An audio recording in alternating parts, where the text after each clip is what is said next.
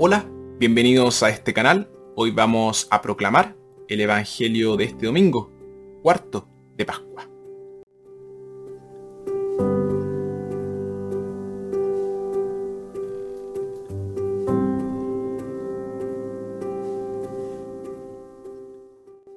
Nuestra primera lectura tomada de Hechos, aquí Pedro proclama a Jesús como el Señor resucitado e insta a sus oyentes a arrepentirse y aceptar el bautismo. Nuestra segunda lectura, tomada de la primera carta de Pedro.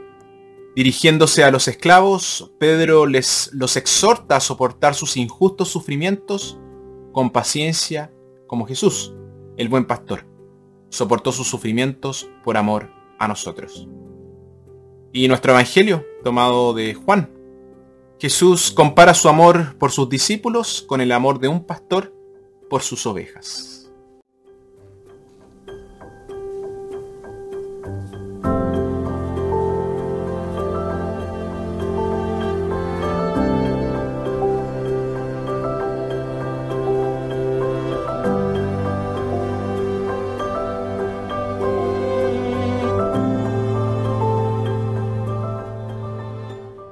Vine para que tengan vida y la tengan en plenitud. Nuestro Evangelio. ¿Jesús está hablando solo de la vida eterna o también de esta vida terrenal?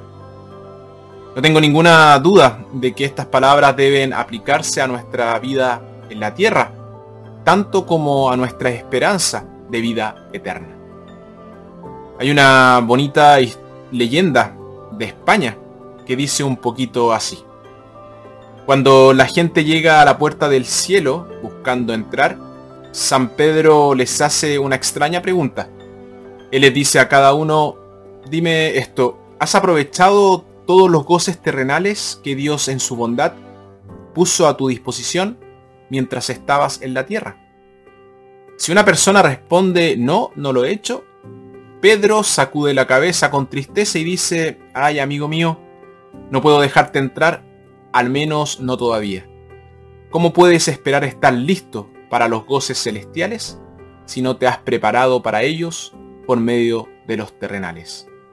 Me veré obligado a enviarte de vuelta a la tierra hasta que aprendas mejor. En el pasado se entendía a identificar la religión cristiana con restricciones y prohibiciones. Muchos de nosotros fuimos educados en una teología de desapego del mundo y esta vida presente fue vista como nada más que un tiempo de prueba. Y este tipo de espiritualidad desalentaba el disfrute de la vida. Conducía a la tibieza y era como si siempre nos estuviéramos guardando algo. Viviendo siempre con cautela, con miedo y con avaricia. Debería ser posible disfrutar de la vida al máximo, siendo devoto y religioso al mismo tiempo. Sin embargo, no es lo mismo vivir plenamente que vivir a lo grande. La vida es un regalo frágil. Cada momento es completamente único. Y esto debería concentrar nuestra atención en lo que estamos experimentando ahora. Pero cada momento también es fugaz. Que rápido corre el arroyo de la vida hacia el mar. Y esa fugacidad le da a la vida su patetismo y le hace aún más preciosa. Hay una frase de los aztecas que dice, ¿por qué no disfrutamos de este mundo eternamente, sino solo brevemente? Nuestra vida es como el calentamiento de uno mismo en el sol. El Señor, el buen pastor, quiere que tengamos vida. Por lo tanto, no seamos tan tímidos y temerosos. Vivamos lo que se nos presente, porque todo es don de Dios. La vida es generosa para aquellos que la toman con ambas manos. La mera existencia no es suficiente para nosotros. Lo que la gente busca no es el sentido de la vida, sino la experiencia de estar vivo, el éxtasis de vivir. Joseph Campbell. Estamos destinados a vivir.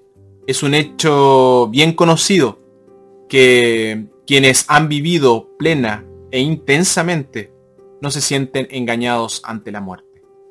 Thoreau nos dice, no temas que tu vida termine, más bien teme que nunca haya comenzado. Jesús comenzó su ministerio con estas palabras. Crean en las buenas nuevas. ¿Y qué son las buenas nuevas? La buena nueva es, vine para que tengan vida y la tengan en plenitud.